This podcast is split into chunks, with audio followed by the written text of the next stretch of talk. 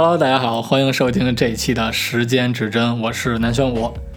Hello，大家好，我是清轩。我是小新，对，最近最近微博上占用了大家的公共时间，然后我想大家都知道是什么事儿吧？嗯，最近我也刷到了一个视频，感觉很牛逼，就是说统治老毛子的那个领袖，嗯，对他的一些个英雄伟绩的一些个事儿。对，虽然每个字儿我都看得懂，但是我不知道是什么意思。然后你看这边清轩这边也可以，能能不能帮我分析分析？啊，你你看他看的什么内容啊？就是你你你说你看不懂，就是根根据他的这个星盘，然后去分析他这个人嘛。哦哦，就是每个字儿都看得明白，然后对，但是我 我实在我我是看不懂。嗯，就是首先是个挺牛逼的人物啊，然后大家都知道这个 P 大大是个天秤座，对吧？大家都知道星座这个课题，嗯，然后单从简单从星盘跟大家说说呗。这个 P 大大绝非等闲之辈，群星的这个格局也很牛逼，群星的位置也很牛逼，就是跟他早期做这种什么情报工作呀，然后心思缜密呀，我无与伦比的这种观察能力、洞察能力，还有幕后操作这种幕僚的能力，都是遥遥领先的。其实，嗯、不管是这个 P 大大、X 叔叔，还是这个 M 爷爷，是吧？啊、大家能能能，其实大家能听懂吗？名人跟跟咱们的区别是什么呀？我不知道你们有没有想过啊？为什么他们能成为名人？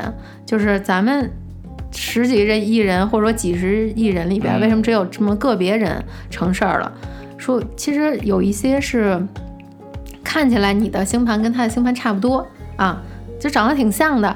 因为之前我也写过相关视频，嗯、总会有人说：“哎呦，我跟那个 M 爷爷这配置一样啊，我是不是也能成大事儿啊？”对，有时候真有这种错觉。啊，就是其实首先你有一定的这个性格的相似性，嗯，比如说这个，嗯、你是一个忍耐力、持久性比较强的人啊，你是一个能厚积薄发，嗯，能沉得住气，然后去积累自己，是个潜力股。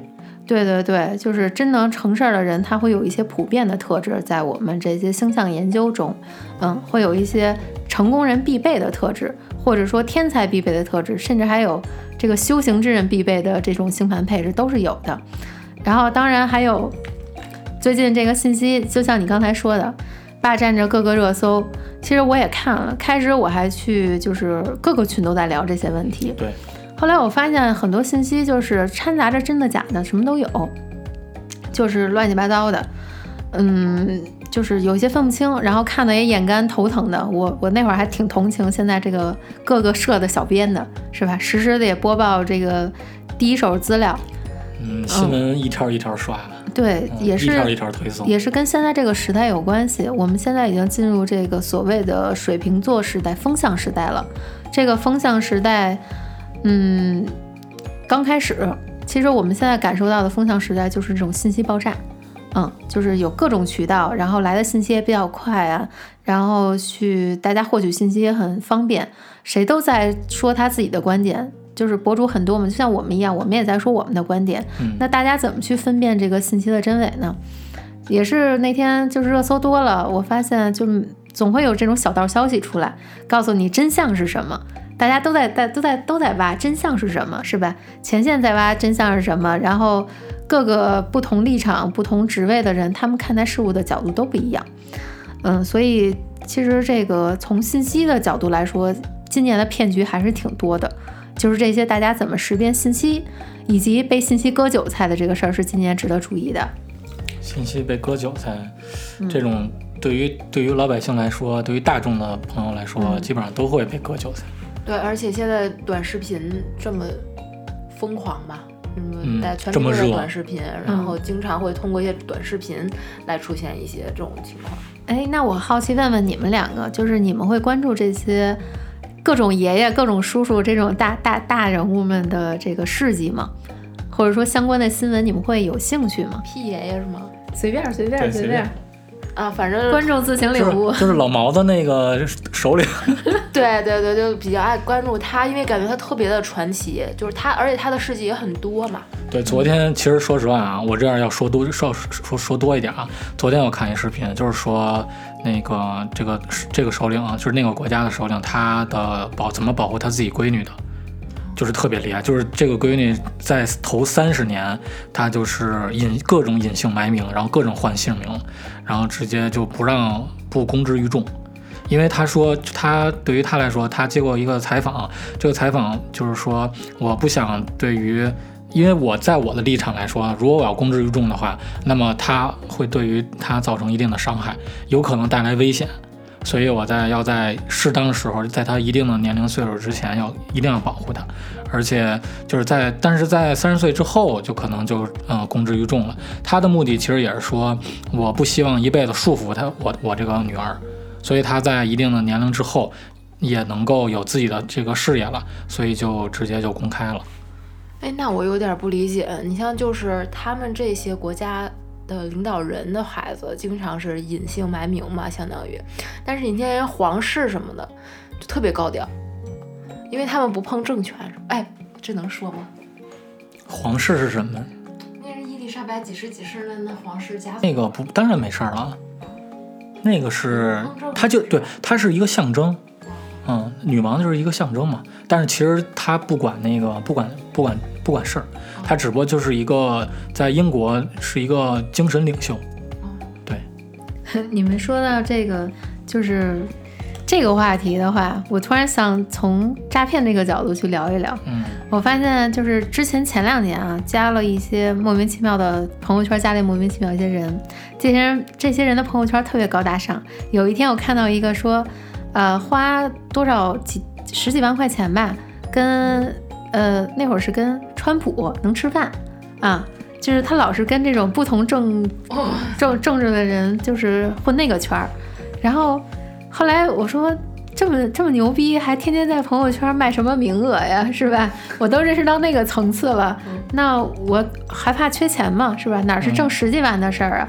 这不不应该是直接走金融口，年薪上亿的这种这种，对对吧？所以就是说，呃，虽然就是尤其到诈骗这个层次，越是老百姓他没办法去验证的信息，这个割韭菜割的就特别大啊。最近我不知道你们看不看网飞啊？网飞是我很喜欢的这个，就是做制制作对制作平台，他们我就觉得网飞出品必属精品，他只要新出的我全看。最近刚上映一个叫《诈骗王》，然后这个是一个纪录片，不是一个电影。它讲的就是一个呃诈骗惯犯，嗯，通过不停连环的设局，这个人现在就是出现在社交软件上，专门。通过一些，呃，跟女性的感情诈骗，然后间接进入到金融诈骗，啊，然后就是利用一些信息差，导致多个国家同时去通缉他。然后当时做这个纪录片还邀请过他，说能不能就是来去配合他们去拍摄这么一个，对对对，然后邀请他真人是吗？对对对，说能能不能来去就是大概去演一下，后来。拒绝了，还说要起诉他，起诉他们。哎，重点是这个人好像坐了几年牢出来吧？哦，逮着他了是吧？对他一直在坐牢，坐牢出来，然后更更牛逼的身份。所以，所以就是他这拍这纪录片是以他这个原型身份然后去拍的是吧？就是采访的被他坑的女性，嗯，就是通过这些女性，然后一些记录，比如说。他们那边的社交聊天记录就像咱们的微信一样啊，然后还有那个社交软件，比如说像咱们这个 So 啊、陌陌呀这些软件，这上面的聊天记录啊什么的，还有短信、报警、录音、语音这些。那就是说，从这个感情的诈骗，然后先骗这个女性对他有依赖，是吧？对他有那个依恋，哎，他他骗法还没这么这个 low 吗？low low，这还有点 low，这还 low 啊？他不是每个人都骗感情，有的是就是当好朋友。啊，嗯，他还不是就是让你当闺蜜，对，就当那种比较异性的好朋友啊，让你能看到他是那种另一个身份，嗯，换换着骗，然后就是当暖男是吗？啊，也不用暖男，他可能渣，但是 告诉你，告诉你我很真实啊，就是我也有女朋友，然后我也很爱我女朋友，花钱也大手大脚的，但是你可以跟我一起玩儿，嗯，反正他这种就是环环相扣的一个状态，做了一个局，导致多国通缉他。哎，最牛逼的是现在人家好像就是坐牢了以后又出来了，交了一个新的女朋友，然后又过上更富的日子了，就是就挺传奇的一个人。我觉得你们可以推荐你们去看一看。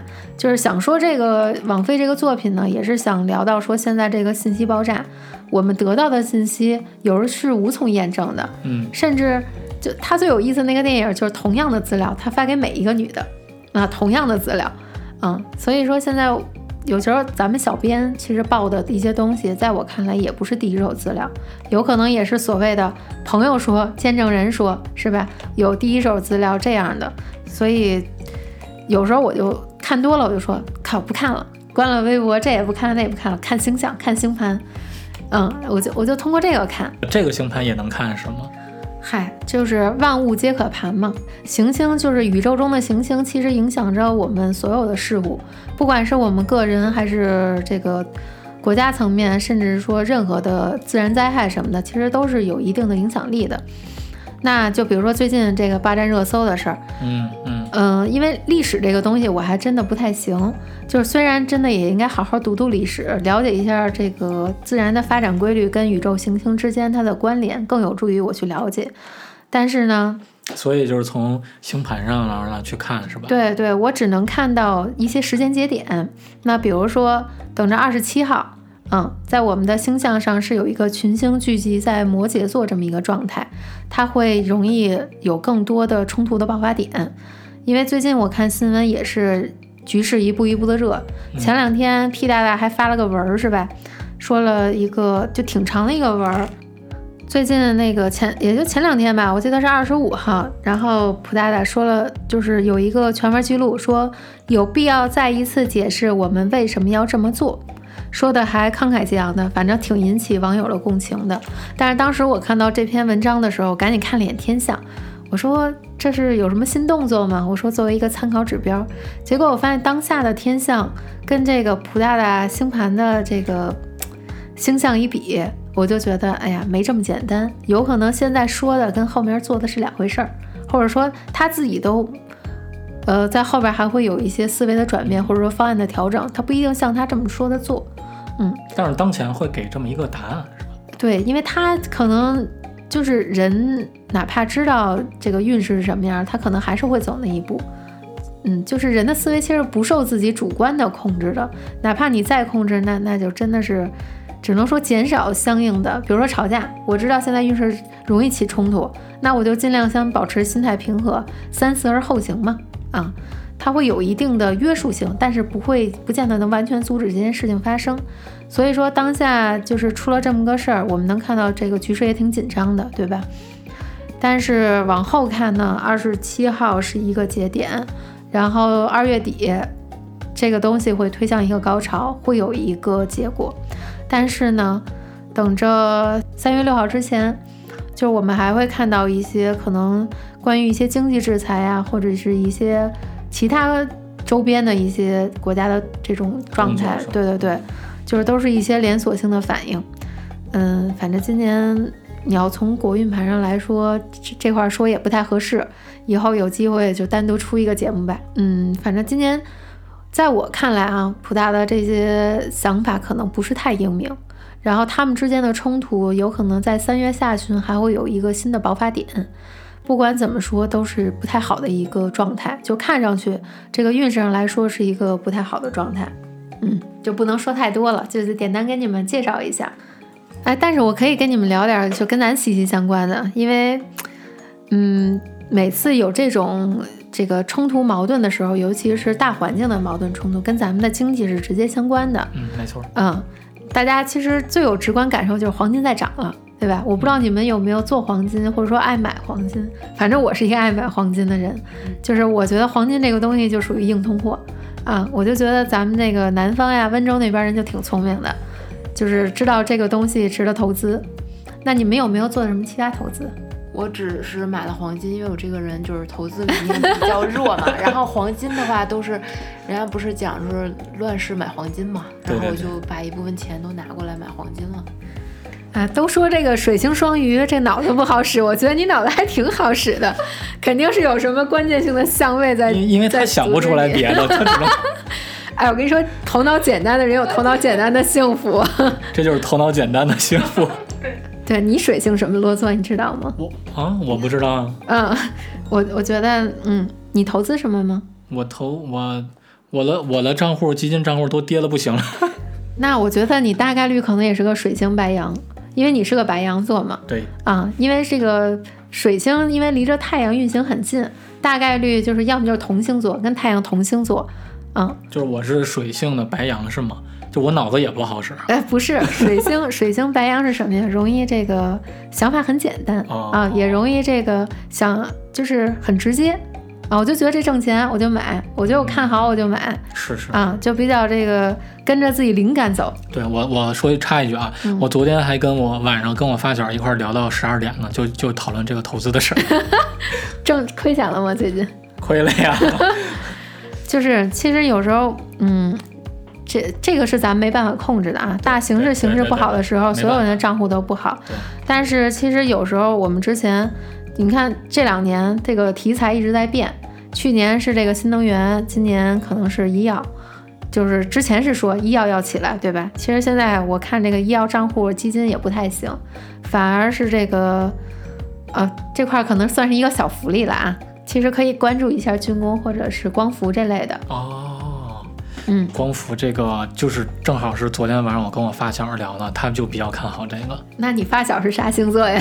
我我发小是九月份的，就处女座，大概。应该是，哎，处女座，处女座分析的好，跟着处女座还是有饭吃的。要不然我们俩分析了一宿。嗯，反正，但是你说这个咱们这种钱呀，其实不管怎么亏，放在账户里还是会回来的，对吧？你要说经济，这今年其实主题也是要防止一些金融诈骗，很多这个割韭菜现在方式都不一样。嗯，比如说各种币圈儿啊，嗯，还有这个有些发这种这个战争财的啊，就是这有一些信息，就是比如说告诉你现在投这个吧，这个肯定会涨啊，或怎么着的，可能你不懂，你可能只是信任这个人，你就去投了这笔钱了。嗯，所以说有些事儿超出你认知的钱，你就不要挣了，挣你自己有把握的钱，因为今年也是要去做稳扎稳打的事儿。主要还是踏踏实实的 干好自己的本本身的这个工作，或者说你在你了解的这个知识体系之下，你去做投资。对对，你就是我想起去年一个我身边的案例，两个案例吧。先说一个跟白羊有关的，这个人，我洗耳恭听，这个人白羊特质特别强，就是他是群星白羊座，跟我有跟我类似吗？啊、有点类似，都是冲动型人人人格那。他头脑简单吗？嗯，头脑简单，但是还是有一定的这个运气在里边但是他的问题也是在自己运势不好的情况下，他去冲动投资了。哦，那就就是后来他亏了得三四百万吧，这样，然后后来他就是痛哭流涕的时候反思自己说，终于知道自己问题是什么了。就你们白羊座有个问题，就不撞南墙不回头，撞了南墙觉得撞的不是很疼啊，我再试一试，说可能还得再撞一遍。撞一下。对对对，就是别人说什么不重要，就你也自己真的疼了，自己反省了才行。基于就本心。对对对，就是傻白甜嘛。哎，那那朋友能给我介绍？他有三四百万的资产，我这 你是去帮他还钱吗呀？不是，我想交一下这朋友，我从他那儿。这这难道不是蠢吗？行行，简单已经上升为蠢了。就对呀、就是我想说的是什么呀？就是他从来没有过输的心态，他觉得我自己不会一输。直能赢。对，就是身边一些给他一些信息，说，哎，这个能挣钱，这个我们看好，分析的好，就跟着我们干吧。他就一股脑的就进去干去了。嗯，但是他就不是挣这个钱的人，运势不好的时候，你也要看看自己这个信息的，他也没办法核实，然后他也不知道这个东西的准确性，他就去做了这个事儿了。所以就是有些钱吧，就是你该亏的，就是命中该亏的，你也要接受肯定得亏。啊。就如果没想过自己输的，不停的想去以小博大，因为白羊也有一些赌的成分在里边儿，嗯，嗯，就是想去想去看看我自己怎么就我就是行，我就是想证明自己行，是吧？对对，还有一个就是我想说啊，就是嗯，你要是真的吃了亏的话，你可能真是长这部分这部分的这个教训了。嗯，对吧？对，然后第二个案例我想说什么呀？说也是一个火象星座的事儿。火象星座是白羊啊、射手还有狮子座，嗯这是一个射手座人的故事。这个人呢已经被坑了三四千万了，坑了四五年了。重点是什么呀？就被一个人坑来回坑，啊，来回坑。这个人有一个特别烂的理由，那个人号称是副行长啊，这个职位的，然后说的是理由，我挺他让他是假扮是吧？就是咱也没办法核实，哦对吧？哦就跟你说是一个人坑了几千万，坑到现在自己房子都抵押快没了，然后开始借高利贷了。这理由你猜猜有多烂？嗯，你你想想，如果就是老说给你钱，然后这个钱到不了账，会有各种各样的问题，会因为什么？他说国家系统崩溃了，说软件系统崩溃了。然后没打过去，啊，对对对，就就是各种各样类似于这种烂理由，只有他信，他身边所有人都不信，就可着劲儿的他就坑他这钱呀。我妈都不信，对，是我妈都不信。阿姨挺聪明的，肯定不会说这没什么可比性啊。就是也没人跟他说这话。对，当时我就是找个办法，我把他生日要过来了，啊，因为给他盘了一下，就是是因为像我们看星盘，其实一定要知道准确的生辰时间。嗯但是如果不知道时间的话，你比如说像国这个高层次的人，嗯我有我们有时候也会各种事儿嘛，就是你知道他的准确的时出生时间、出生地，就能看到这个人大概的性格哎，是什么样，他出生时间你们看精确到分还是秒啊？精确到分。哦，嗯嗯，当然就是有些是要做生时校正的，嗯，而且比如说好多明星也是，他们的时间是不准的，对吧？他们会去改这个身份证信息，改名字。你看有的明星今天是八八年，明天九零年，后天九二年的了，就你也不知道他几岁。嗯，他一直在改身份，所以有时候我们得到的一些信息，只能说是从各个平台扒下来这么个状态。然后我就说回来找这个人的信息嘛，我说，哎，给我看看这个人这个出生时间，告诉我啊。我说我看这人什么性性格，结果一看是一个群星射手座。群星射手就是一个不靠谱的这这种星座，嗯啊，就是他这个信仰，如果他没有建立好这个信仰基准的话，就是其实是一个没有什么自己信仰道德的事儿，就是很容易被人忽悠。哦，嗯，就是盲从，像你说的对，嗯就是容易盲从的一个人，所以无头苍蝇。对，这真的是命命命里他守不住钱，嗯，所以说看自己该不该投资，尤其是做自己做投资的时候，我们我我金融圈的朋友就跟我说，说做炒股一年能年终一年能做到百分之二十就算不错了，你还有百分之二十收益就不错了。你别看说这个月他涨了挣了百分之五十，这个月挣了几百万的，他亏的时候他没告诉你啊。对对，啊、所以说你要知道你自己命里就是适合挣什么钱，什么钱能挣。然后运势好的时候呢，就大胆一点，是吧？投投资。运势不好的时候呢，就好好守钱。那今年其实要说真正运势好起来，也得四五月份儿之后了。所以大家今年还是好好存钱吧，毕竟现在人民币增值还是指日可待的。对，主要还是大家，嗯、掌握在自己手里的钱是最重要的。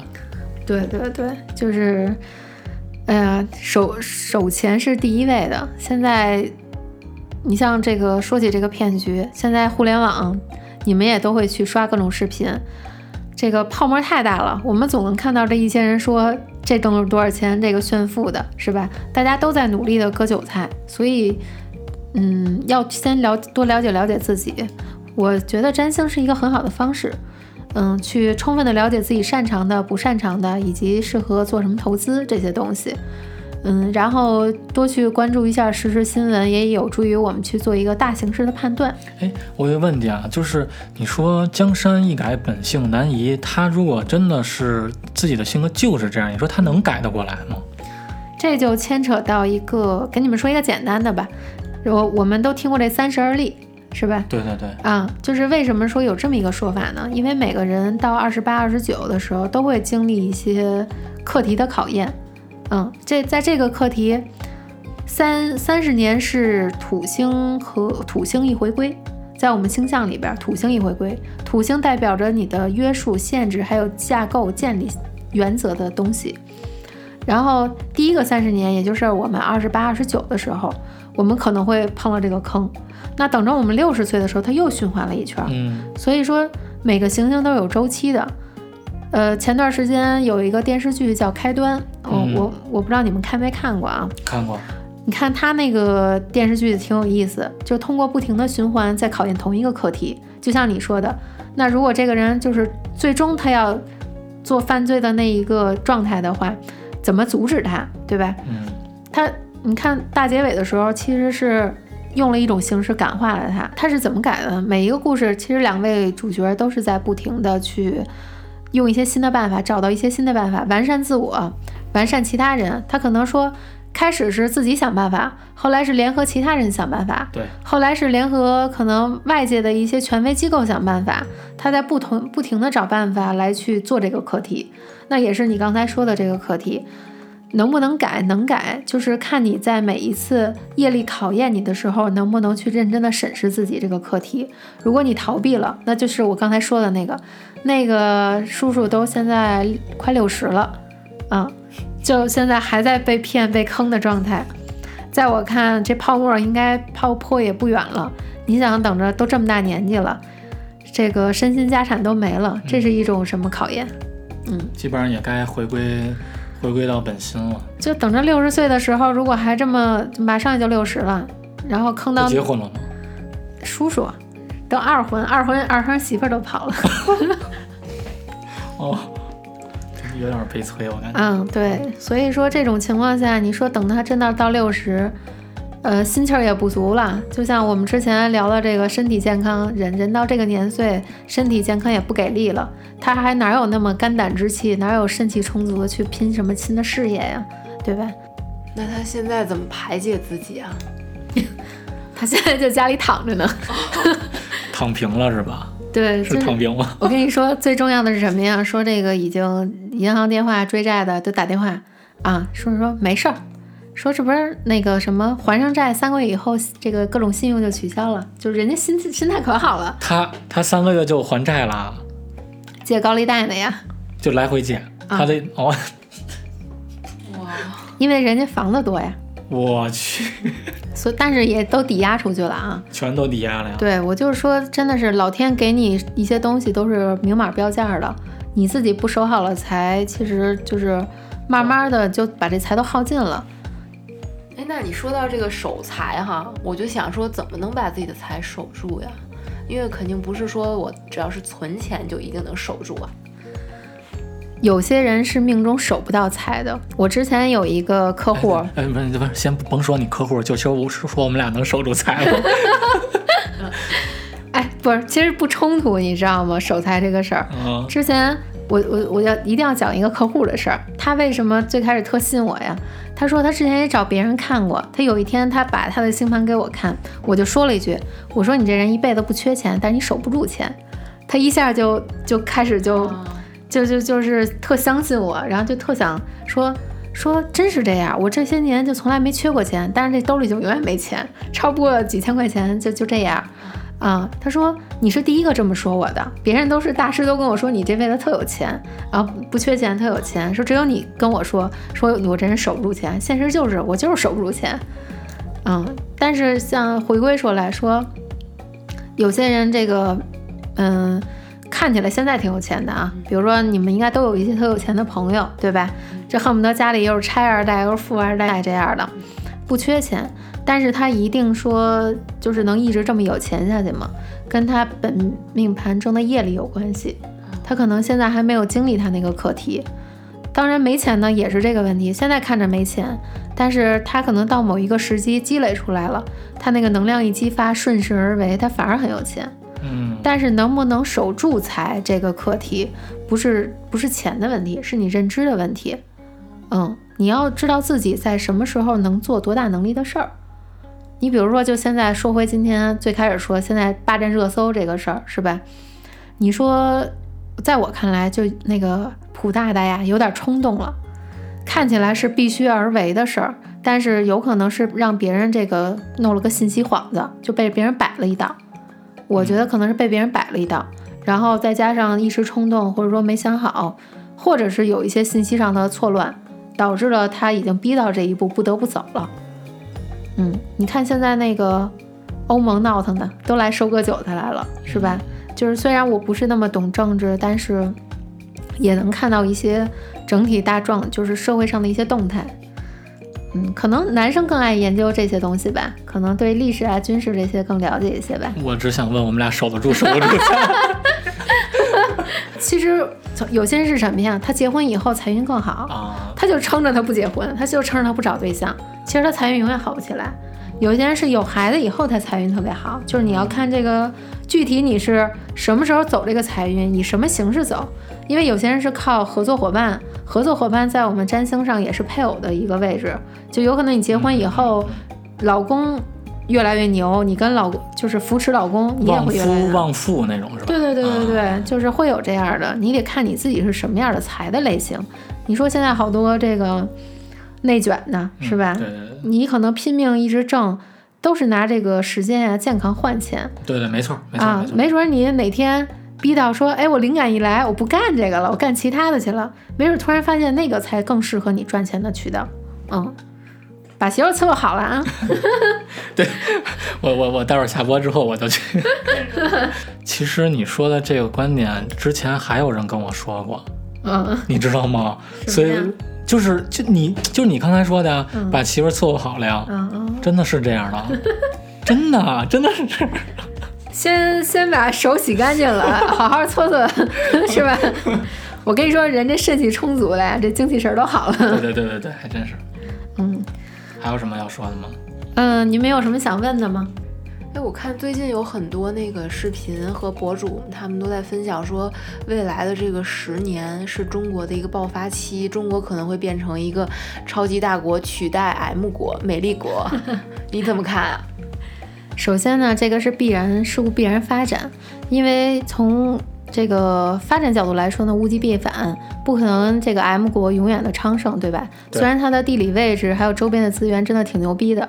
但是也是快到气数了，呃，但是说回来，其实，在咱们这个国家的盘上呀，有一个群星七宫的这么一个配置。那七宫是什么呢？代表的是它是天秤座守护，就是星座。呃，你们不懂星盘，应该知道天秤是一个，比如说端水大师，是一个挺会来事儿的，然后比较呃懂礼貌，会会去呃去维护维系关系的这么一个配置，对吧？对很多天秤座，就是你会觉得他永远温文尔雅，很有礼貌，嗯，比较这个绅士这种状态。所以说，其实咱们国家在面对现在乌俄的这个事儿的时候，是很这种礼仪之邦去谈判呀，去妥协，希望以和为贵这个态度，其实是决定了咱们未来的这个运势肯定差不了，因为要学会就是该妥协的时候妥协，该争取的时候争取。你这样有进有退，你才能说去有一些更大的空间。你如果只是像 M 国那样不停的去，呃掠夺，不停的去发起攻击，甚至说搅事儿的话，那你其实就是到处树敌。对，嗯，其实老祖宗那种文化还是挺对的。人要是要么就学会装傻，也别。要学会怎么说呢？那个话，中庸。对对对中庸之道，你这个词儿说的特别对，这个真的是一个智慧，咱们老祖宗的智慧，能上能下。对对对，你要是怎么叫可持续发展，这也是我们国家倡导的，对吧？从人的角度来说，也要可持续发展，你要学会去沉淀，也些也学，也要学会去接受自己逆境中的一些状态，去积累，而不是说去颓废、去消极。这也是我们应该从这些时事，从这些，呃，各种各样的途径去去来领悟的一件事儿，或者说去让自己提升认知的一个事儿。嗯，就简单说到这儿吧。行吧，也希望我们国家能够长期繁荣昌盛，百姓健康安乐，祖国好。行，那我们这期就先到这儿。嗯，各位再见，拜拜，拜拜。